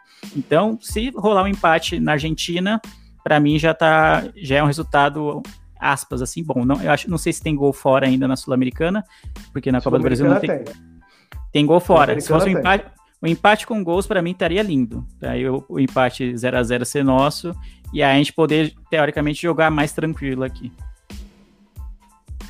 É, eu tenho uma Boa. dica para os ouvintes, né, cara? Assim, comemora, extravasa até quarta-feira. Porque quarta-feira, nós, São Paulinos, já agendamos o próximo exame cardíaco. É uma coisa que eu tenho comentado muito assim, né? É. Ah, José Matheus chegou. Oi, cheguei, cadê o presida? O presida não, não- é proibido de entrar aqui, rapaz. O presida foi expulso do programa. É, uma coisa que eu comentei é como tá. É, deixa eu achar a palavra certa, né? Mas vamos falar como tá chato torcer pro São Paulo, né? Porque o São. Tudo bem, né? Existem vários pontos que a gente pode focar aqui. A gente sabe que não tá bem, a gente sabe que não tá legal. Mas o São Paulo ontem classificou para né, venceu a partida, né? Independente do que aconteceu, de, de 2 a 0 e ter tomado o empate. Cara, hoje nos grupos do, do WhatsApp, tá todo mundo brigando, todo mundo tretando. Porque é os caras que, que, que acha ruim, que não acha legal comemorar porque o time tá uma merda. E aí os outros que tá comemorando porque não sei o quê. E aí tem os pessoal que é fã do Diniz. E aí tem o pessoal que odeia o Diniz, então quer que São Paulo perca. Então, cara, tá, Isso tá é triste, absurdo. mano. Tá, Isso é tá absurdo. horrível. É, eu tava até comentando, com, ah, com, o Beto conhece o Diego, que trabalhou com a gente lá, né? Eu tava convers- conversando com ele. Porque eu acompanho é, algumas coisas assim dos times aqui do, do ABC, né? Santo André, São Caetano, São Bernardo e tal. E, aí, e, é- e agora eu tô acompanhando do Verona também, né? E você pega esses times que são pequenos e é impressionante como, como todo mundo é unido, cara. Como to- tudo que você fala, todo mundo te apoia, te ajuda. Você fala um. Uh, Ó, Billy, tem fã, tem fã do Diniz? é o Beto? O Beto é fã do Diniz. E aí, eu, eu sinto muito essa diferença, cara. Quando você posta alguma coisa do São Paulo. Hoje, hoje me xingaram umas três vezes no Twitter, assim. Eu não falei nada demais, né? Tipo, um foi uma piada que eu fiz. Não, foi ontem. O outro, o que que eu postei? Ah, que eu chamei o. Eu, eu escrevi, o Brenner fez o segundo gol e escrevi Ibrahimo Brenner. Ibrahimo Brenner, né? Porque eu sou fã do Ibrahimovic. É, eu queria só, só, só uma piadinha de leve. Aí o cara já retweetou com um texto desse tamanho assim. Esses torcedores modinha que ficam dando apelido pro, pros jogadores, a culpa é de vocês. E não sei, Ah, meu Deus do céu. É, realmente. e não sei o que lá. É por isso que estraga o jogador. Tipo, eu dei um apelido pro jogador, estraguei ele. Desculpa, Brender. Eu não queria te dar um Uhum. apelido e acabar com seu futebol. Tá? Nossa, então tá, tá horrível, cara. tá, tá chato. Eu, eu evito grupos de WhatsApp. Eu só entro pra postar quando sai o podcast e olhe lá, cara. Nem tô acompanhando mais nada o pessoal tá escrevendo. E no Twitter de vez em quando ainda. É, tá Ah, mas acaba, acaba sendo um reflexo do, da situação do clube. A gente vem de uma fila muito longa, que não é algo comum na história do São Paulo, essa fila toda. É, a gente vem de uma gestão de. Não só uma gestão, mas algumas gestões de diretorias que fizeram muito pouco a melhor, atrapalharam muito o São Paulo nos últimos anos. A gente vem de sequência de troca de técnicos. é, a gente fez até uma conta esses, né, em algum, em algum dos episódios, a gente falou quantos técnicos o São Paulo teve nos últimos anos, que é um número muito absurdo, assim, especialmente para a história de São Paulo, que tinha o costume de manter mais os técnicos, assim, de dar um tempo para ele trabalhar. Então, tudo isso é, é- são ingredientes que vão sendo jogados no caldeirão, que é o São Paulo, e, e acaba afetando também a torcida. E é por isso que a gente tem várias, várias, não facções, não sei, vários grupos dissidentes, vamos dizer assim, dentro da própria torcida. Pessoas que falam que são, é, torcedores que são, gostam do trabalho do Diniz, e aí tentam ver o lado bom das coisas, como o Thiago tá, tá comentando, que o Thiago Carvalho comentou no, no YouTube. É, tentam ver o lado bom, mesmo em meio aos, aos erros dele, e tem gente que, mesmo quando o Diniz acerta, não tá contente, sabe? Tipo, o Diego Costa, para mim, é um grande acerto do Diniz, dele ter é, bancado a titularidade, ti- titularidade dele, mesmo quando o Arboleda e o Bruno Alves eram, teoricamente, titulares incontestáveis, então ele foi um grande achado. É, sabe, ele tem muitos pontos positivos, na minha, no meu modo de ver, mas a torcida tá tão carente, tá tão é, chateada com a situação do clube e a fila que cada ano cresce mais, que acontece esse tipo de coisa. É difícil se unir. O São Paulo é um clube de massa, né? A terceira maior torcida do Brasil, então é difícil que haja união quando tudo vai mal, né? Quando tudo vai mal, todo mundo quer achar culpado, ninguém quer achar solução. Todo mundo quer achar culpado. E aí, pra achar culpado é fácil. É, é fácil culpar o Leco, não que não tenha culpa, é fácil culpar o Diniz, não que não tenha culpa também, ou culpar o Diego, ou culpar o jogador X que falhou no jogo Y. Mas eu acho que torcer contra o São Paulo, torcer para o time perder para que o Diniz caia, para mim isso é absurdo. Independentemente de quem é o técnico, se eu concordo ou não com a escolha dele, ou com as escolhas que ele faz, as escalações que ele faz, para mim, é, o importante é que o São Paulo vença. Eu quero muitas vezes estar errado, e o São Paulo vencer, mesmo eu estando errado, sabe? De puta, não concordo com a escalação do cara. Aí o cara vai lá e o cara que o Diniz escalou, ou outro técnico escalou, foi o que fez o gol. Sabe, mano? Aí, para mim, é muito melhor. Mim, o clube é muito maior do que o técnico e dos jogadores que estão. Eu não quero ter razão, eu quero que o São Paulo vá bem. A gente comenta aqui porque a gente é torcedor, a gente tenta enxergar melhores caminhos para o São Paulo, porque é isso que faz também ser o, o, torcedor. É isso que move a nossa paixão pelo São Paulo. Mas eu prefiro muito mais estar errado e o, o Diniz, o outro técnico, ir bem, e o São Paulo sair da fila ganhando a Copa do Brasil, ganhando é, a Sul-Americana, que seja, sei lá, ou o brasileiro, que é um sonho muito distante esse ano, do que tá certo. Eu não quero estar tá certo, eu quero que o São Paulo vença. Boa. É Vamos mudar totalmente de assunto. A gente tem que guardar, usar uns minutinhos aqui para falar de um jogador que, querendo ou não, foi um grande destaque no jogo contra o Fortaleza. Que muitos torcedores né, começaram a pegar no pé desse, desse jogador né, nos últimos jogos, principalmente em clássicos. E ontem, data do jogo contra o Fortaleza, ele se mostrou seguro e foi importantíssimo pela classificação. E o nome dele é Thiago Volpe. A gente tem que falar do Thiago Volpe. Fez uma partidaça. Eu, eu, pelo que eu, eu transmiti o jogo ali, pelo que eu transmiti o jogo, eu vi ali, no mínimo, quatro defesas difíceis. Os gols, nenhum foi culpa dele, não tinha como defender. E na hora do pênalti, ele bateu o pênalti muito bem e depois foi lá e defendeu o pênalti também muito bem. Então, meus amigos, falem de Thiago Volpe. Você vê, só antes de falar dele, você vê só o Beto estufando o peito, o ego lá em cima para falar: eu transmiti o jogo. É, mano. Cara, eu, eu, não dou, eu não dou um mês pro Beto abandonar o SPFcast e abrir uma web, web rádio. Não dou um mês. Vai, Aqui assim, a gente cria, aí o pessoal sai. A gente, a gente cria. o pessoal fica famoso ah. e vai embora, e não, não olha para trás. Você deveria lavar a boca para falar disso, viu, senhor Gil? Que eu sou o único que tô com você aqui, ó, desde o início. Desde os momentos ruins, dos momentos péssimos e os bons que ainda virão. Que ainda não teve, né? eles virão. então você jamais você pode falar isso. É, é, aqui, o SPF Cash, né, meu? É, é minha casa, como se diz. É meu lar. Daqui eu não saio, daqui ninguém me tira. É, isso aí. Glória, glória ao Beto, glória ao SPFcast, glória ao Thiago Volpe. Thiago Volpe Thiago realmente Volpe. bem criticado. O pessoal enchia a boca para falar que ele falha, estava falhando em jogos, jogos grandes.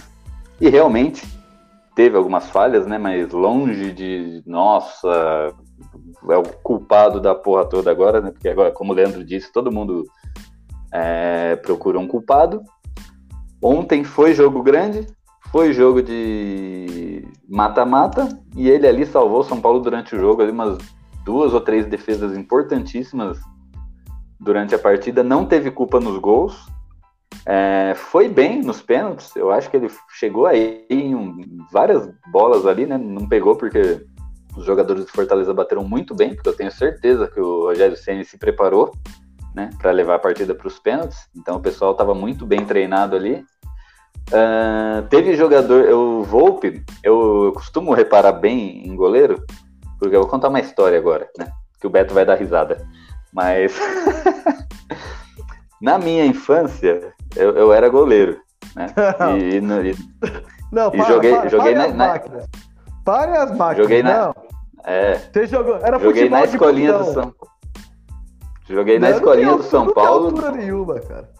A, me, a mesma escolinha que saiu o Denilson, né? E eu era um dos melhores, te digo, era um dos melhores. Só que aí o que aconteceu? Com 12 anos, todo mundo cresceu. Menos. menos eu. Aí chegou uma hora o cara falou, nossa, você não dá mais não. não. É melhor joga ali na ponta esquerda, faz alguma coisa ali que, que não dá mais pra ser goleiro, né? E aí eu costumo ver, eu lembro que eh, o nosso treinador de goleiro lá, ele falava muito sobre técnicas, né, de pegar pênalti. E cada goleiro tem uma, né? Inclusive o Muralha, o Muralha foi eternizado por uma técnica dele lá que muitos goleiros usam, né? Mas lembra que ele teve um jogo do Flamengo que ele caiu todas para a direita, todas para a direita e o pessoal chutou todas na esquerda, né? Mas essa é uma técnica bem, bem famosa, né? Que, que alguém vai chutar daquele lado, né? Então um, um ele pega. O Muralha não deu sorte né, e foi eternizado por isso. E o Volpe, é, você vê que cada jogador que ia bater o pênalti, ele, ele usava uma técnica diferente. Ele tinha, tinha um que ele pulava antes, teve dois ali que ele esperou para pular, né? Um deles, inclusive, o Wellington Paulista lá, que é o cara que faz as palhaçadas para chutar o pênalti. Você vê que ele demorou para pular ali. Então, cara, o Volpe, ele é um puta de um goleiro que a gente não, é, não é que não pode criticar, né? Todo mundo que erra, a gente pode chegar aqui e fazer uma crítica. Mas a gente não pode pegar no pé dele por um erro ou outro, né? Desde que não seja recorrente, desde que não seja é, sempre, né? É, acho que ele é um puta de um goleiro, ele é um dos nossos maiores patrimônios ali do São Paulo. E ontem ele mostrou, ele mostrou, né? Mostrou o quanto que ele vale ali, o quanto que ele tá fazendo pelo, pelo São Paulo. Jogou bem durante o jogo todo, é, não teve culpa nos gols, foi bem nas cobranças de pênalti ali e na hora de bater o pênalti, confesso que eu tremi ali, porque eu lembro que ele errou contra o Palmeiras, mas foi lá e fez, cara. Então, e ele é um cara, um dos poucos ali, um dos poucos não, né? Não vou ser injusto agora, mas ele é um dos que sente a derrota, né? Você vê que sempre que São Paulo toma um gol, perde, ele é um dos caras que tá mais de cara feia ali, mais nervoso. A hora do segundo gol ali, a reação dele foi a minha. Ele socou o ar ali nervoso e falou, tipo, deve ter xingado alguém. Falou, ah, não é possível esse cara do Fortaleza sozinho aqui para cabecear, cara. Então, Thiago Volpe tem todo o meu apoio. E por mim, é que ele fique no São Paulo aí por mais 10 anos. É isso. É, eu até, até preciso elogiar, né? Quando, quando falha, a gente critica, mas quando, é, quando vai muito bem, como o Thiago foi, é, no jogo de ontem, tem que ser elogiado, como o Beto salientou muito bem, que a gente quase deixa passar, e o Gil também complementou. Eu critiquei o, o, o Volpe pelo desempenho dele, especialmente em clássicos, né? Tô, ainda tá na minha memória aquela, aquela barreira que ele armou no. Armou não, né? Que aquele pediu para abrir contra o Santos, Nossa. que nos custou uma vitória em clássico. Então, é aquele lá para mim foi bem doído. Ele já tinha outras falhas contra em outros clássicos, contra o Palmeiras, por exemplo, também teve. E, e, quando, quando vai mal a gente critica, mas quando vai bem, vai muito bem, tem que ser falado também, tem que ser exaltado. Ontem ele foi muito seguro. No primeiro tempo, é, a gente tomou um contra-ataque que era gol, era uma chance claríssima de gol. Tem, o cara tentou a cavadinha, não lembro quem era o atacante, acho que era o David. Tentou a cavadinha e o, o Volpe pegou, foi muito bem. No segundo tempo também, o, tudo que o Gil falou, bateu seu próprio pênalti, fez e pegou a cobrança que foi decisiva para que o São Paulo classificasse, né? Deu a, deu a tranquilidade para o Léo bater o último e confirmar a classificação. Então foi muito, muito, muito, muito bem. Então tem que ser exaltado. Então acho que acho que tem que ser sempre o, meio termo. A gente não pode colocar ninguém no, no pedestal porque todo mundo está sujeito a erro, mas também não pode dizer que é um lixo completo e que não serve para jogar no São Paulo sabe? Então, o Thiago Volpe é uma grande mostra disso. No geral, ele vai muito bem, mas tem, tem os seus altos e seus baixos. E ontem foi um grande alto dele, um alto mesmo. Não, e para quem já teve Denis, Sidão e Renan, o Volpe já salvou muito mais jogos do que os três juntos. Então, sim, o, Vo o Volpe não é o super mega goleiro. Não, não é ainda esse super mega goleiro mas ele é um baita goleiro. E eu falo para você, eu vi muito São Paulino pedir Cássio no São Paulo. Ah, Ai não, né, mano? E não dá, né? Porra, deixa o Volpe lá, não inventa a moda não, cara. Inventa, já que você fica pagando pau pro time da Marginal, muda de time então, velho. Não, mas você não entendeu. Quem pediu o Cássio no São Paulo foi porque no vestiário lá tinha uma infestação de ratos, né? Tinha, tava tendo umas pragas lá, era pra ele, pra ele chegar e assustar o vestiário lá pra espantar isso aí e livrar a gente dos ratos, cara. Você não entendeu. ah, tá explicado. Não, mas é verdade.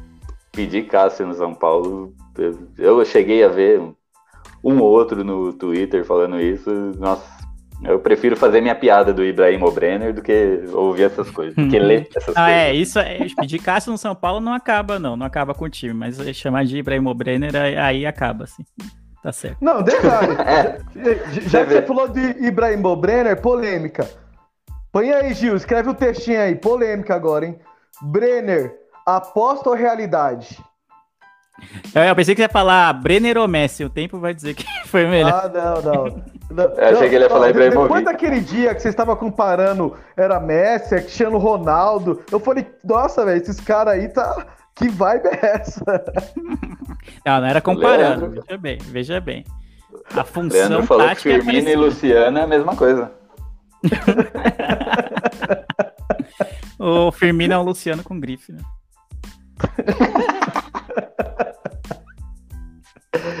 Caramba. Mas, pô, o Brenner pra mim é a realidade total, cara. É a realidade total. Eu não sei o que faltava nele, né? Eu não sei, porque ele tá aí, ele, inclusive foi o Rogério Ceni que subiu ele da base para o profissional.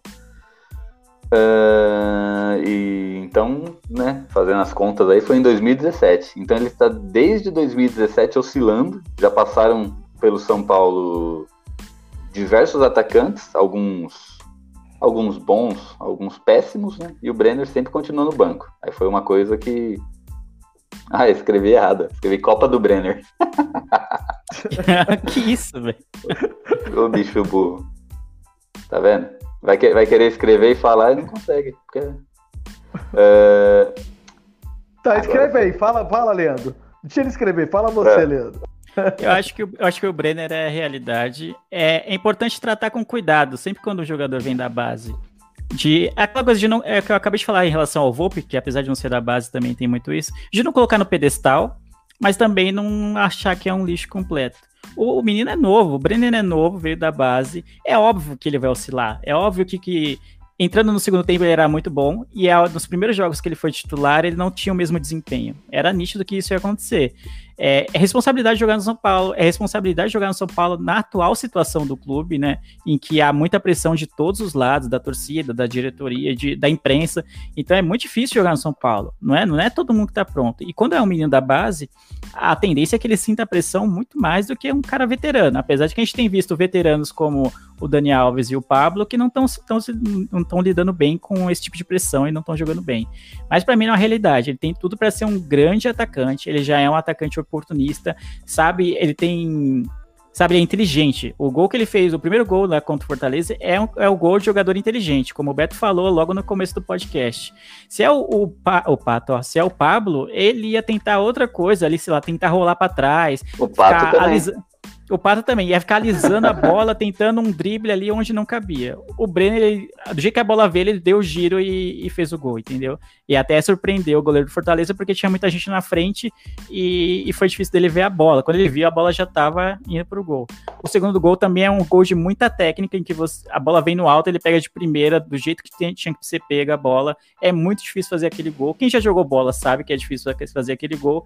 E, cara, e ele aproveitou a boa fase e tá com confiança, né? Algo que o Pablo não tá, né? Você falou, o Pablo teve uma chance parecida com essa e, e tentou cabecear a bola, sabe? O Pablo tá tão mal que ele tá errando a técnica, a escolha da jogada que ele tem que fazer para tentar a finalização. E o Brenner não, ele tá confiante. Então eu acho que é sempre bom lidar com calma, especialmente quando o cara é garoto. Não pode dizer que ele é o novo Ibrahimovic, como o, o, o Gil tá falando.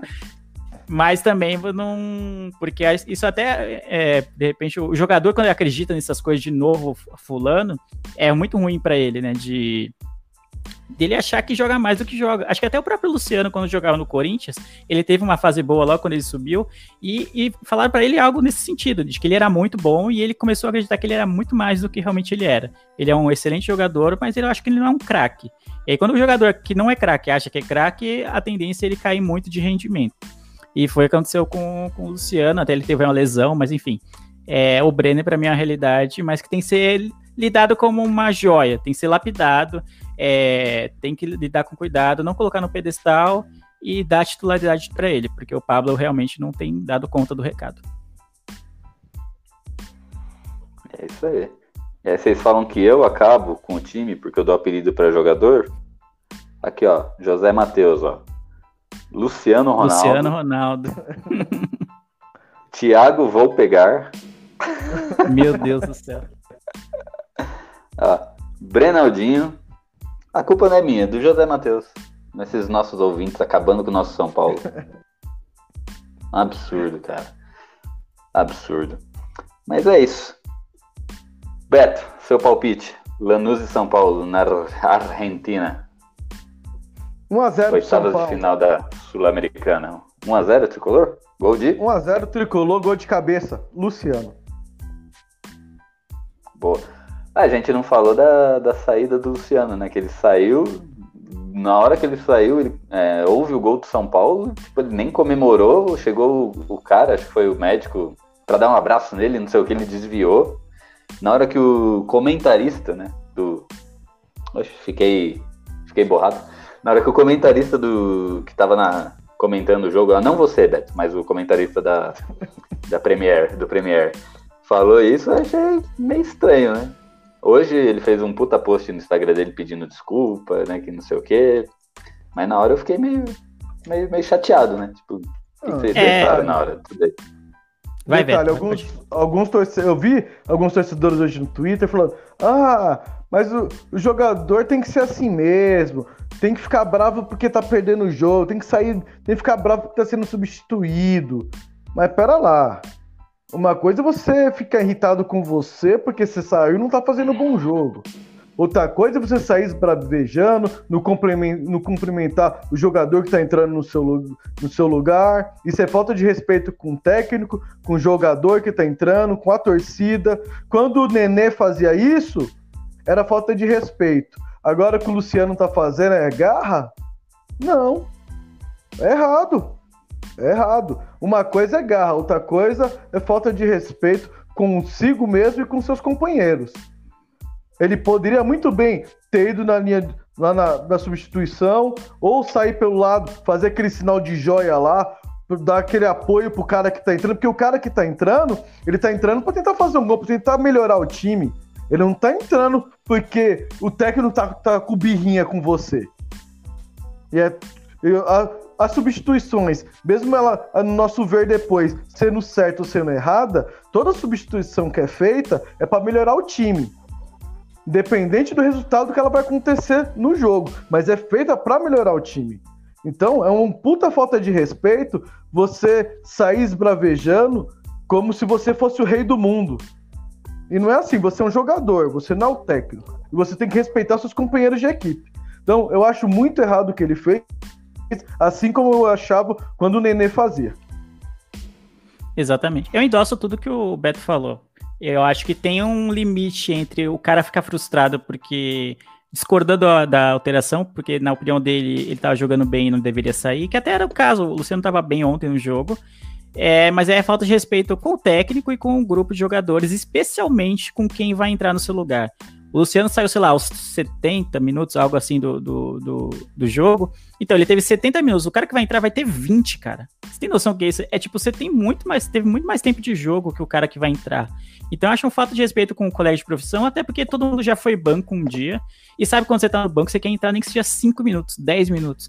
E sabe? E aí você vê que o cara que tá saindo acha que você não vai dar conta no recado, que ele, não, que ele é melhor que você, sabe? Pra mim é essa sensação que passa às vezes quando o jogador fica muito puto e esbraveja quando é substituído. Eu entendo ele ficar bravo, porque ele, todo mundo quer jogar, ninguém quer sair, óbvio. Isso aí até aí, beleza. Mas acho que é algo que você pode conversar depois. Você pode expressar sua frustração pro treinador, falar, poxa, por que você me tirou? Não entendi por que, que você me tirou daquele jogo. Eu tava bem, eu não tava bem. Ele falou, ah, eu tava bem. Aí o técnico vai explicar, eu tava, você tava bem. Mas naquele momento eu achei que ter um cara, sei lá, mais de área, como o Pablo, por exemplo, seria interessante pro pra bola aérea, sabe? Ou então o Pablo que é mais finalizador. Foi isso que eu pensei quando eu tirei você. Eu acho que esse tipo de coisa tem que ser resolvido dentro de casa, vamos dizer assim. E não o cara mostrar pra rede nacional, só tinha um jogo de São Paulo naquela hora. Rede nacional, todo mundo assistindo o jogo, uma frustração, esbravejando, não comemorar o gol. Eu acho isso muito antiprofissional, especialmente de um cara que tem jogado tão bem no São Paulo, que se identificou muito com, com o clube, tem jogado muito bem realmente, mas não dá, cara, não dá. Independente se tá jogando bem ou não, você tem que respeitar as decisões do treinador. Você não pode mostrar essa insatisfação da maneira que ele mostrou. É antiprofissional. Ficar puto é Perfeito. normal, mas você tem que saber ficar puto. Não adianta você sair chutando, É. gar- fazer igual o ganso, sair chutando as garrafinhas de água. Exato, não dá. Não dá. É isso aí. Então, Leandro, acho que você já tinha falado, né? Seu palpite para Lanús e Tricolor. É, eu falo, é que sempre tem a diferença, né? Tem o que eu acho que vai ser e o que eu queria que, se- que fosse. né? Ah, Eu não, queria que- isso, isso é verdade. O que eu queria que fosse 2 a 0 São Paulo, que aí 2 a 0 São Paulo é tranquilidade para jogar aqui, jogar no contra-ataque, jogar, deixar o cara, os caras tentarem buscar o resultado e a gente só matando no contra-ataque. Mas o que eu acho que vai ser, eu acho que vai ser um jogo difícil, porque o São Paulo tem jogado mal é, fora de casa, especialmente no. A gente viu na Libertadores contra o River, contra o Binacional e contra a LDU. Os três jogos a gente jogou muito, muito mal. Então é muito difícil prever como que o Lanús vai estar, porque ele não joga desde março. Então acho que é sempre bom o São Paulo ir ressabiado e prevenido para que o time dele surpreenda, mesmo estando há tanto, tempo sem jogar. Então eu acho que vai ser um empate 1 a 1 mas eu quero uma vitória do São Paulo 2 a 0 Ai, sim. e só queria comentar que eu, eu vou, vou, abrir o jogo aqui. Eu depositei 100 reais na conta de um cara aí. Depositei 100 reais na conta dele para ele fazer um comentário aqui pra gente, tá? Eu vou colocar aqui e aí vou tirar uma, vou tirar um print da, vou tirar um print da tela, tá? Porque esse comentário aí tem que ficar para para sempre. Tá, vai, pose pra foto aí.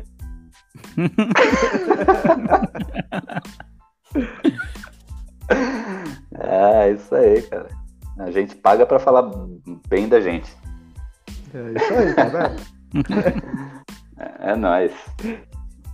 E Lanús e São Paulo, é, eu vou de 1x0 tricolor. Acho que essa vitória por esse, essa classificação com Fortaleza aí vai ser um divisor de águas. A gente vai ganhar do Lanús, vamos chegar longe aí nas duas competições. Se vamos ser campeão ou não, não sei, espero que sim, né? Logicamente, nas quartas a gente vai pegar o Cuiabá já, porque vai, vai ter moleza, passar do Cuiabá. Igual, igual o Thiago Neves, né? Se a gente não passar do Havaí, vamos ganhar de quem? Nossa, é bom que tá gravado isso. É bom que tá gravado. Ai, é isso aí. Então vamos, vamos finalizar aqui uma hora e meia de programa já. Queria agradecer vocês que estão acompanhando ao vivo ah, com a gente. Hoje teve bastante comentários. Inclusive o cara me cobrando, ou comentário errado, desculpa. Depois eu deposito. é, a galera comentando aí no programa ao vivo com a gente. Valeu aí, hoje casa cheia. Leandro e Beto, sempre aí, né, o, o trio preferido aí, segundo, segundo os ouvintes. Valeu pela participação, valeu você que está escutando a gente pelo podcast. E Beto, já manda suas considerações finais aí, cara. Sem cornetar ninguém, pelo menos agora. Agradecer ah, bom, agora eu tô de boa. Vou agradecer ao Queria Leandro. conectar minha mãe, que hoje eu cheguei em casa não tinha janta feita. É, quero agradecer o, Leandro. O não quero agradecer o Gil, não, porque eu não gosto dele, né? Então, ele tá aqui só porque ele é o rosto. Senão, dependente de Ribeiro, ele não tava. Então tem que cornetar alguém, vamos cornetar o Gil. Caramba. Não, mas eu não posso conectar muito não, senão ele não paga meus 10 centavos de salário. É, quero agradecer os ouvintes aí. Tem essa paciência de ouvir nossas baboseiras aqui. E vamos lá, né, torcedor tricolor? É comemorar a classificação, tem que comemorar mesmo a classificação contra o Fortaleza. A vida nossa de torcedor de São Paulo não tá fácil nos últimos anos. Então, essas poucas coisas que o São Paulo oferece a gente, a gente tem que comemorar. É o que dá esperança de um futuro melhor. Então, vamos aí com confiança aí para cima do Lanús que venha mais uma vitória aí e a gente fica feliz de ganhar do Lanús, depois já ganha também, acho que é do Flamengo fim de semana. Isso, e detalhe, hein? São Paulo depende apenas dele. Se ganhar os quatro jogos, os três atrasados, mais o jogo que ele tem do brasileiro, é campeão do primeiro turno. É sério. É só olhar os números. Se ganhar os quatro jogos, é campeão do primeiro turno. Isso aí, cara. Isso aí, só, só corrigindo aqui, ó, o Jack Bezerra falou que foi ele que falou, viu? Que eu falei, ó, nós somos o trio preferido dos ouvintes. Ele dos ouvintes, não, eu que falei, pô. Ai, cara. Ah, o Billy Moreira. Eu queria agradecer o Pelé, 80 anos e batendo pênalti bem daquele jeito. não, eu fiquei sabendo que ele dedicou o gol às criancinhas, tá? é isso aí. Senhor Leandro, suas hum. considerações finais, seus contatos, miopia, esporte afora, que vai ser sobre automobilismo, que eu tô ligado. Não, não é sobre o automobilismo, não. Mas se você gosta de me ouvir falando aqui, né? Se você, assim como o Jack gosta de me ouvir falando sobre São Paulo e quiser me ouvir falar sobre outros assuntos, eu tenho um podcast semanal que é o Miopia, sobre cultura pop, cotidiano e afins. O episódio dessa semana foi sobre folclore, já que a gente tá na semana do Halloween, né? Dia 31 é Halloween. E a gente decidiu mudar um pouquinho a, a, a, pauta e falar sobre folclore, que é algo que não é tão falado às vezes, né? A gente não valoriza tanto o nosso folclore nacional. Então foi uma maneira bem descontraída de homenagear essa data, o mês das bruxas, como a gente costuma dizer. Então ouça a gente lá. Também tem um podcast de esportes, que é o Esporte é Fora. Tem dois episódios até agora. A gente tá produzindo o terceiro, não sei quando vai sair. Vai sair quando der, porque é, é isso que a gente... O, miopia é semanal e porque dá trabalho. O miopia semanal aí não atrasa, é fato. Toda segunda tá no ar. Agora o Esporte Afora dá mais trabalho. É um podcast mais esportivo, mas é um pouco mais jornalístico, histórico. Então a pauta acaba rendendo mais. Então, para fazer também é mais difícil, mas confira lá. Siga a gente nas redes sociais. Sempre um prazer estar aqui com essa bancada, a bancada preferida dos ouvintes, segundo o que eu ouvi falar agora. Então é sempre um prazer, obrigado pelo convite novamente, sempre bom falar de São Paulo.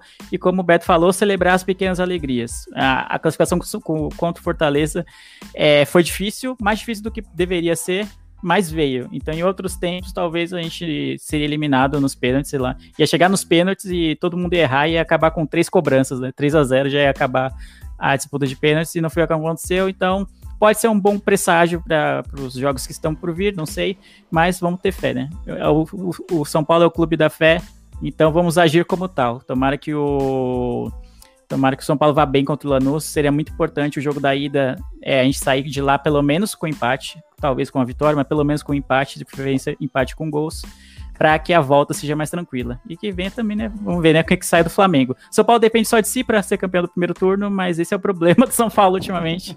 depender só de si. Um grande abraço a todos, obrigado novamente.